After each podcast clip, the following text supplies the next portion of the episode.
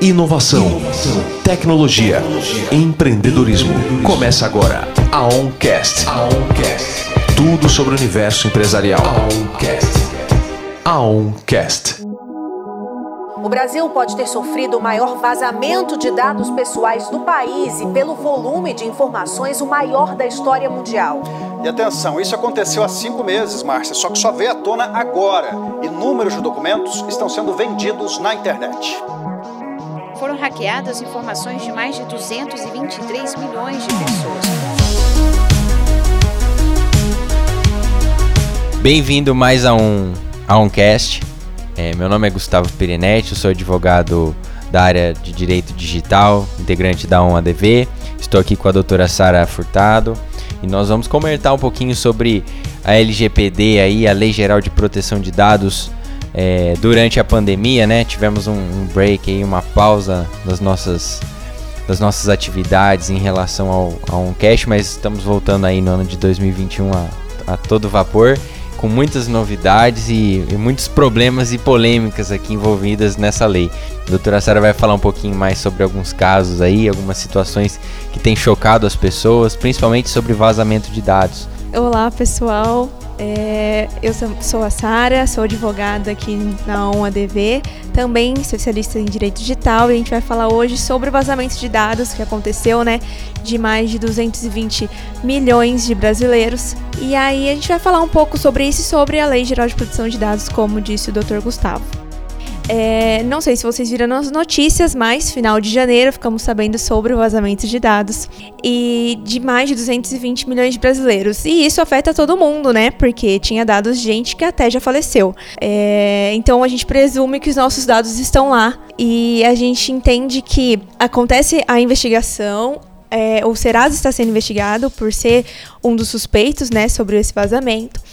E a gente quer entender como que a Lei Geral de Proteção de Dados ela se aplica nesse caso.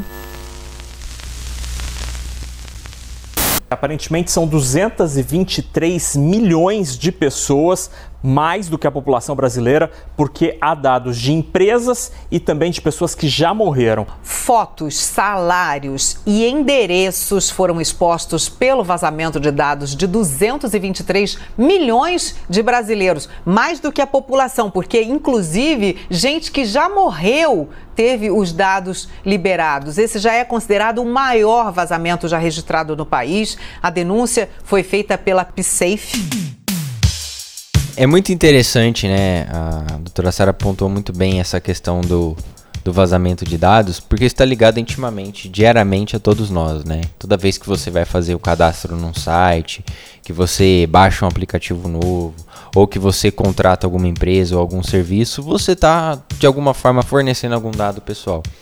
E a grande preocupação dessa nova lei geral de proteção de dados foi trazer regulamentações aí é, seguranças para as pessoas e também para as empresas no compartilhamento, em como essas empresas lidam com esses dados. E houve esse caso de vazamento de dados aí e até foi interessante porque é, vendo a, a, sua, a sua postagem eu fui buscar para ver se os meus dados estavam vazados e aí eu descobri que tinha muitos dados que a, ah, estavam vazados e que um, um dos indicativos era justamente que poderia ser o, o Serasa a fonte desse vazamento. Né? Então talvez os seus dados estejam aí na, na rede, na dark web, navegando aí pelo mar dos dados aí e todos nós de alguma forma estamos vulneráveis a isso. E pensando nisso, né, como que a gente pode, é, como que as empresas podem se proteger em relação a isso? É importante que a empresa ela faça adequação à Lei Geral de Proteção de Dados, né? É importante falar também que é, a lei ela não vem para é, limitar o trabalho, a atividade da empresa, então ela vem para ajudar. A Lei Geral de Proteção de Dados ela vem para regulamentar como você vai tratar seus dados, mas ela não é, tem a intenção de prejudicar o seu negócio. Então as empresas têm que se adequar, adequar Então, é, contratar uma, um responsável, um especialista na área, para que ele analise todo o procedimento do negócio, todo o tratamento de dados. Vai o, o especialista, então, o responsável, ele vai analisar como é o tratamento de dados no seu negócio, ele vai fazer o data mapping, que é entender como os dados são tratados, e então ele vai conseguir aplicar, fazer a política de privacidade, fazer é, também cibersegurança, e aí a empresa vai se adequar para não acontecer esse vazamento de dados, né? No caso, suspeita que é o Serasa, então o Serasa tinha que estar adequado. E aí o Procon vem, notifica o Serasa para ele explicar como está acontecendo esse tratamento de dados. E aí o Serasa tem, acredito que 15 dias para se justificar e, e, demonstrar como é realizado o tratamento de dados pessoais, porque o Serasa é um, uma das empresas que tem mais dados pessoais, né? E, e é assim, a empresa ela tem que se adequar. E é, é muito interessante essa questão né, desse projeto de adequação da, da LGPD, né? Como as empresas podem se adequar. É porque esse projeto ele pode ser implementado desde uma pequena empresa com uma portinha na, na sua cidade, como até uma grande indústria, uma grande multinacional. Então todas as empresas são de certa forma afetadas por essa lei e elas de, de, diferentes graus podem se adequar a, a, esse, a esse processo. Então isso é, é muito importante que você esteja atento, tanto como consumidor, como também integrante de uma, de uma dessas empresas aí que, que podem, que lidam diariamente com, com os dados. Seu Zuckerberg, o senhor está ciente que o senhor está aqui diante dessa comissão porque a sua empresa, o Facebook, é acusada de vazar dados confidenciais dos usuários? Sim, senhor. Minha primeira pergunta para o senhor é a seguinte: outro dia eu mandei um arquivo de áudio para um senador e durante essa mensagem eu citei uma marca específica de chocolate. Imediatamente em seguida eu comecei a receber na minha página anúncios desta mesma marca de chocolates. É possível dizer então, seu Zuckerberg, que a sua empresa também vaza arquivos de áudio sem autorização dos usuários? Eu não tenho como responder isso agora, senador, mas o meu time vai retornar com uma análise detalhada em breve. Certo. Breve quando, seu Zuckerberg? Antes do aniversário da Laura. Laura? Que Laura? Sua sobrinha? E, e quando é isso, seu Zuckerberg? Senador, na próxima quarta. Quarta-feira? O senhor até confirmou a presença no evento. Ah, Obrigado. Senhor Zuckerberg, o senhor acabou de dar uma demonstração clara de que tem acesso sim às informações pessoais dos usuários do serviço da sua empresa. Não é bem assim, senador. Esse evento, por exemplo, era um evento público, qualquer um poderia ver. Muito diferente de uma mensagem como Oi, sumida. Como assim? Que, que oi, sumida é esse? É importante falarmos sobre a natureza desses dados, né? O que, que são dados pessoais, por que, que eles são tão importantes? Porque muitas vezes eles estão ligados diretamente e indiretamente a quem você é. As informações extremamente ligadas à, à sua persona. Então, por exemplo, existem três tipos de classificação. Os dados de identificação são aqueles dados que permitem que apenas com eles eu saiba exatamente quem é você, como por exemplo, seu nome completo, seu RG, seu CPF. Com esses dados eu sei exatamente quem é você. Existem também os dados identificáveis, geralmente associados com outros dados, eu consigo identificar quem é você. Por exemplo, o nome da mãe, um número de telefone, o endereço. Eu consigo chegar até você de alguma forma. E aí existem o, o, os dados mais sensíveis e, e, os de maior preocupação, que são os dados relacionados à saúde, à convicção religiosa, à orientação sexual. São dados relacionados à intimidade da pessoa. Esses são os grandes dados, os que mais preocupam e as empresas que de alguma forma lidam com isso precisam se atentar. E é legal falar também que, por exemplo, né, a gente pensa, ah, LGPD, tratamento de dados, então quem vai usar é Serasa, que trata dados, é, cadastro em e-commerce, mas a gente tem que pensar também que uma clínica médica, por exemplo, ela lida com dados que o médico nem faz ideia. Ela faz o cadastro do paciente, ela coloca o nome, o CPF, isso é dado pessoal, como o Gustavo falou, identificado. E aí você vai e você tem acesso a um exame. Você tem dados de saúde do paciente, você tem dados sensíveis ali e é de uma criticidade muito alta para LGPD. E a, o médico não, não faz noção. O médico, o dentista, engenheiro, diversos é, é, profissionais. Até mesmo advogado. Até mesmo advogado, né? Muita, muito escritório aí que não está adequado. E vai ter que se adequar, porque se acontece um vazamento, ou não vazamento, mas não está seguindo um princípio da lei, vai é, ser punido. Então a lei ela, ela vai atuar aí. E outro ponto interessante é que a gente fala muito sobre empresas, sobre a nossa relação com, com núcleos privados, mas o poder público também é, estará sujeito a essa lei. Então, os governos, os órgãos governamentais, eles vão ter que se preocupar com esse tipo de vazamento também e, de certa forma, eles são os que mais também possuem dados sensíveis sobre nós. Né? Os efeitos do uso de redes, das redes sociais no comportamento humano é o tema de um novo documentário da Netflix chamado de O Dilema das Redes. E outro ponto legal que talvez é, as pessoas não se, não se preocupam, mas falam, ah, mas como essa lei de alguma forma me afeta, né? Vocês estão falando de dados pessoais, CPF, mas por, por que, que as empresas usam isso? Por que, que elas querem isso? Por que, que isso é tão importante? Por que, que é alvo de golpes, de, de vazamentos e tudo mais? É, não sei, mas você já deve ter recebido um e-mail de uma empresa que você nunca contratou. Né? Por que, que isso acontece? Acontece porque de alguma forma sua, essa empresa obteve é, esse dado, seu e-mail, informações sobre você de forma não autorizada. Né? Então, às vezes, uma empresa, um Facebook ou um Google, de alguma forma compartilhou um dado seu com essa empresa. E aí ela teve acesso a, e ela conseguiu chegar até você. Aqueles casos em que você procura, por exemplo, uma camiseta num, num site específico e de repente começam a aparecer camisetas de todos os sites do universo na sua página, no seu celular. Começa, você começa a receber ligações de empresas querendo vender roupas para você. Tudo isso são casos aí de que eles podem estar ligados a um, uma espécie de vazamento, né? E a grande preocupação é como impedir isso. É, a gente percebe como é invasivo, né, essa, esse marketing. E aí a gente pensa, ah, mas eu não tenho direito nenhum. É, a LGPD ela vai adequar o tratamento, mas e eu como consumidora? Ah, pegaram os meus dados, compartilharam. Um exemplo é o WhatsApp compartilhando dados com o Facebook. Chegou a política de privacidade e você tem que aceitar. Se você não aceita, você não usa o WhatsApp. E quem não usa o WhatsApp hoje? Então, vou aceitar. Mas eu não tenho direito nenhum? Sim, você tem vários direitos previstos na Lei Geral de Proteção de Dados. Então, é bom, é muito interessante você saber, tanto como empresário, como um profissional, mas também como um consumidor, porque de um lado você é dono do seu negócio, mas também você é consumidor do outro negócio. Então, é muito importante saber sobre essa lei e exercer seus direitos. Meu, a tecnologia é um negócio ruim, meu. Nossa, eu tô puto com a tecnologia. Enfia no c... a tecnologia. Eu odeio meu celular. Meu, eu tô recebendo as ligações de Manaus. Vocês recebem? Uns números de, do Acre, Amapá, meu. Eu nunca fui do Manaus, do Boi Bumbá, nem tem telefone. Porcaria, meu. E a gente fala alô, não fala nada. Fica mudo. Deve ser o pessoal surdo mudo passando trote na gente. Olha, vocês param com isso, viu? Alô, ninguém responde. Que ódio, moça!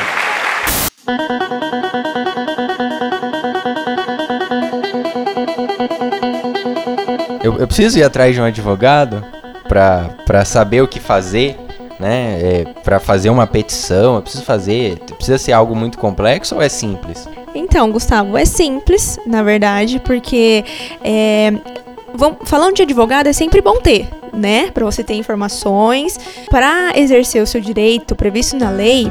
Então, por exemplo, fiz um exame no laboratório e eu quero saber quais dados o laboratório tem de mim agora.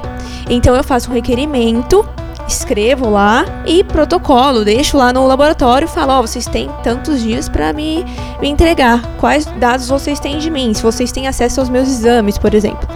E aí o laboratório vai ter que cumprir com isso, ele vai ter que explicar, demonstrar se ele trata dados, com quem ele compartilha os dados, é, todas as informações necessárias.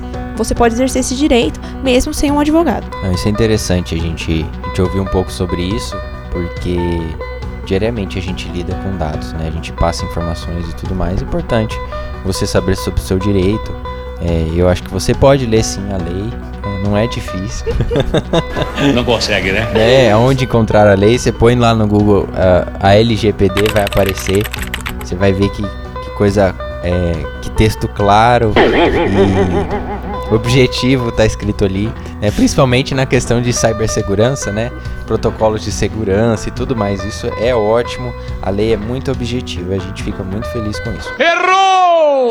O legal desse tudo, que eu acho que aí todos vão conseguir entender, são as multas e as punições que essa lei traz justamente para quem descumpre, né? É interessante que pode ser de uma, uma simples advertência, né? onde o poder público, o Ministério Público ou a própria Agência Nacional de Proteção de Dados, a Autoridade Nacional de Proteção de Dados, ela vai poder é, aplicar uma bronca para a empresa que de alguma forma descumprir essa, essa legislação. Mas essa, dependendo do grau da gravidade do vazamento, né, por exemplo, nesse caso aí que a gente é, comentou que vazou milhares de dados de milhões de brasileiros, é um caso bem sério. E se essa empresa específica, né, suposta é, vazadora aí, ela não tiver adequada, ela pode sofrer uma multa aí até de 2% do faturamento, chegando até 50 milhões por infração. Então, quando a gente fala no bolso, é, geralmente as pessoas começam a se preocupar. E o grande ponto é esse, né? Exatamente. Ninguém quer pagar multa pro Estado. Pelo amor de Deus, já imaginou sua empresa recebendo uma multa de 50 milhões? Você pode fechar a porta e tchau, né? É melhor tratar dados, se adequar à lei. É mais barato se adequar. A prevenção é ótima. É sempre preferível que você se previna contra esses casos do que tentar uh, de alguma forma corrigir depois o erro. O problema é que é da nossa natureza né, e cultura nos preocuparmos apenas depois de um vazamento, de uma situação. A Sara comentou que é, sobre clínicas médicas, a gente já viu muitos casos de sequestro de dados de pacientes de clínicas médicas, justamente porque ninguém estava preocupado com isso. E existem diversas formas de que é, de nos tornarmos vulneráveis a esses vazamentos. Por exemplo, a gente chama de engenharia social. É uma espécie de trama, né, de, de situações, de armadilhas que esses hackers, esses golpistas, eles, plantam na, no mundo digital aí, que se a gente cair, a gente acaba nos abrindo brechas para que eles possam entrar na nossa rede. Por exemplo, receber um e-mail é, é, isso acontece muito né, com escritórios de advocacia, por exemplo, um, uma espécie de golpe. Uh, uh, um suposto cliente envia um e-mail para a secretária ou para o secretário dizendo que precisa passar alguma informação e aí acaba que é, de alguma forma ao clicar naquele e-mail você está abrindo a rede da, daquele escritório específico para o hacker, para o golpista ter acesso às informações. E aí toda, todo o sistema fica vulnerável. Isso acontece com mensagem de WhatsApp para nós, né? E é legal falar que as empresas elas não estão se adequando ainda porque a lei ela está em vigor, mas as punições só em agosto desse ano. Mas é, algumas empresas já são condenadas com base em outras penalidades, em outras leis. Então a gente teve o caso da, de uma construtora que foi condenada porque tinha dados de clientes, compartilhava os dados com empresas de decoração. E aí um cliente percebeu e falou: Olha, eu acabei de comprar um, um, apartamento. Como que essa empresa de decoração tá me mandando um monte de coisa de decoração? Como ela sabe que eu comprei? E aí ele foi, foi atrás com o advogado e a advogada falou: Ó, oh, é compartilhamento de dados. Ela compartilhou seus dados. E aí entrou com uma ação e ele conseguiu ser indenizado, né, por dano moral. Porque ele não, te, não teve consentimento, ele não consentiu nesse compartilhamento, a empresa nunca informou ele sobre esse consentimento, né, sobre esse compartilhamento. E então, é, eles foi, foram condenados, né? Eles tinham como é, lucrar com isso. Eles faziam uma parceria, então eles lucravam em cima com utilizando os dados do cliente. E isso é, né, não é certo, né? Eles Exatamente. não avisaram. Exatamente. A grande preocupação é justamente o que as empresas fazem com esses dados, né? O que o Facebook faz com as informações que ele conhece sobre você. Existe uma, uma discussão aí, uma teoria de que ele sabe até mais sobre você do que você mesmo. Justamente porque ele sabe quantas vezes você clicou em determinado assunto e você Sim. não lembra, né? A gente não acaba não lembrando dessas informações, mas ele lembra. Então ele conhece os seus gostos, os seus interesses, às vezes até melhor do que seu pai, sua mãe, sua esposa. E falando aí sobre o compartilhamento incorreto de dados pessoais, né? É, a gente fala nesse caso sobre a, que a penalidade ela não vai ser aplicada só se acontecer um vazamento de dados. Ela vai ser aplicada se você agir de forma incorreta. Então, é, a lei traz muitas finalidades e as bases legais para você fazer esse tratamento. Então, por exemplo, se você vai usar o seu o dado coletado para fazer marketing, provavelmente, né, você vai estar tá, é, fundamentado ou no legítimo interesse ou no consentimento. Então, a sua empresa ela vai informar isso para o cliente, que ela vai tratar esses dados e ela tem que informar também é, com quem vai coletar. Então, o princípio da finalidade, por exemplo, ah, eu vou coletar o seu dado para te mandar um e-mail, tudo bem? Então, você vai mandar o e-mail, você não vai fazer outras coisas. Se você for fazer outras coisas, você tem que avisar para cumprir o princípio da finalidade. Então, por exemplo, se o Google coletou seus dados para prestar um serviço, ele não pode fazer nada de diferente disso. E aí, se ele fizer, ele vai descumprir um princípio e ele pode ser punido de acordo com as sanções da LGPD por estar tá atuando no Brasil. E, e aí tem outros diversos princípios que têm que ser, é, ser respeitados né, pelas empresas. O princípio da necessidade é você é, coletar os dados que sejam suficientes para você atingir aquela finalidade que você tem. Então, ah, é um e-commerce. Quando você entra lá, você vai se cadastrar para comprar um fone de ouvido. E aí ele pergunta qual é a sua orientação sexual. Agora você me pergunta qual é a finalidade de você saber minha orientação sexual para comprar um fone de ouvido? Errou! Nenhuma, nenhuma. Então não me pergunte isso, não tem necessidade. E, e aí a empresa tem que entender, o empresário tem que entender quantos mais dados você coletar, maior sua responsabilidade. Então não colete, né? Evite, tira de lá. A grande preocupação é justamente é, de nós entendermos o que é necessário ou não. Né? Então precisa ser feita uma análise de cada caso, de cada situação, de cada ramo de atividade. Se uma clínica médica vai ter uma necessidade totalmente diferente, por exemplo, de um e-commerce que tem uma necessidade totalmente diferente de uma instituição de ensino. Então nessas situações é muito importante que é, você, como consumidor, esteja atento ao que estão fazendo com seus dados, cuidado com os golpes. Não existe forma fácil de ganhar dinheiro, clique aqui, é, é, aposte tal coisa. Não faça isso, isso é golpe. Você vai estar tá fornecendo os seus dados, o acesso à câmera do seu celular, ao seu computador pessoal. Tome cuidado com isso, isso acontece direto.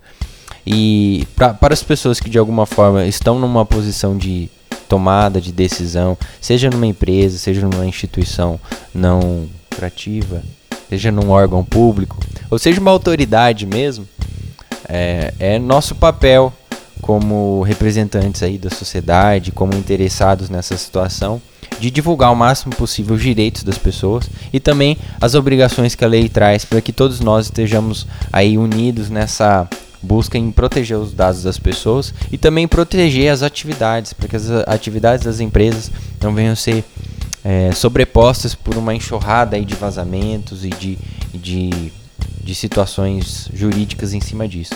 Um dado para a gente poder finalizar: o Brasil é um dos países que mais sofre ataques cibernéticos no mundo e é um dos países mais vulneráveis, justamente porque nós não estamos muito preocupados com isso, diferentemente dos Estados Unidos, da Europa, que já estão muito mais avançados. Inclusive a nossa lei é uma cópia da europeia. Eu vou deixar terminar a nossa nossa conversa justamente com essa informação aqui. A gente adora copiar a legislação estrangeira. Isso também faz parte da nossa cultura.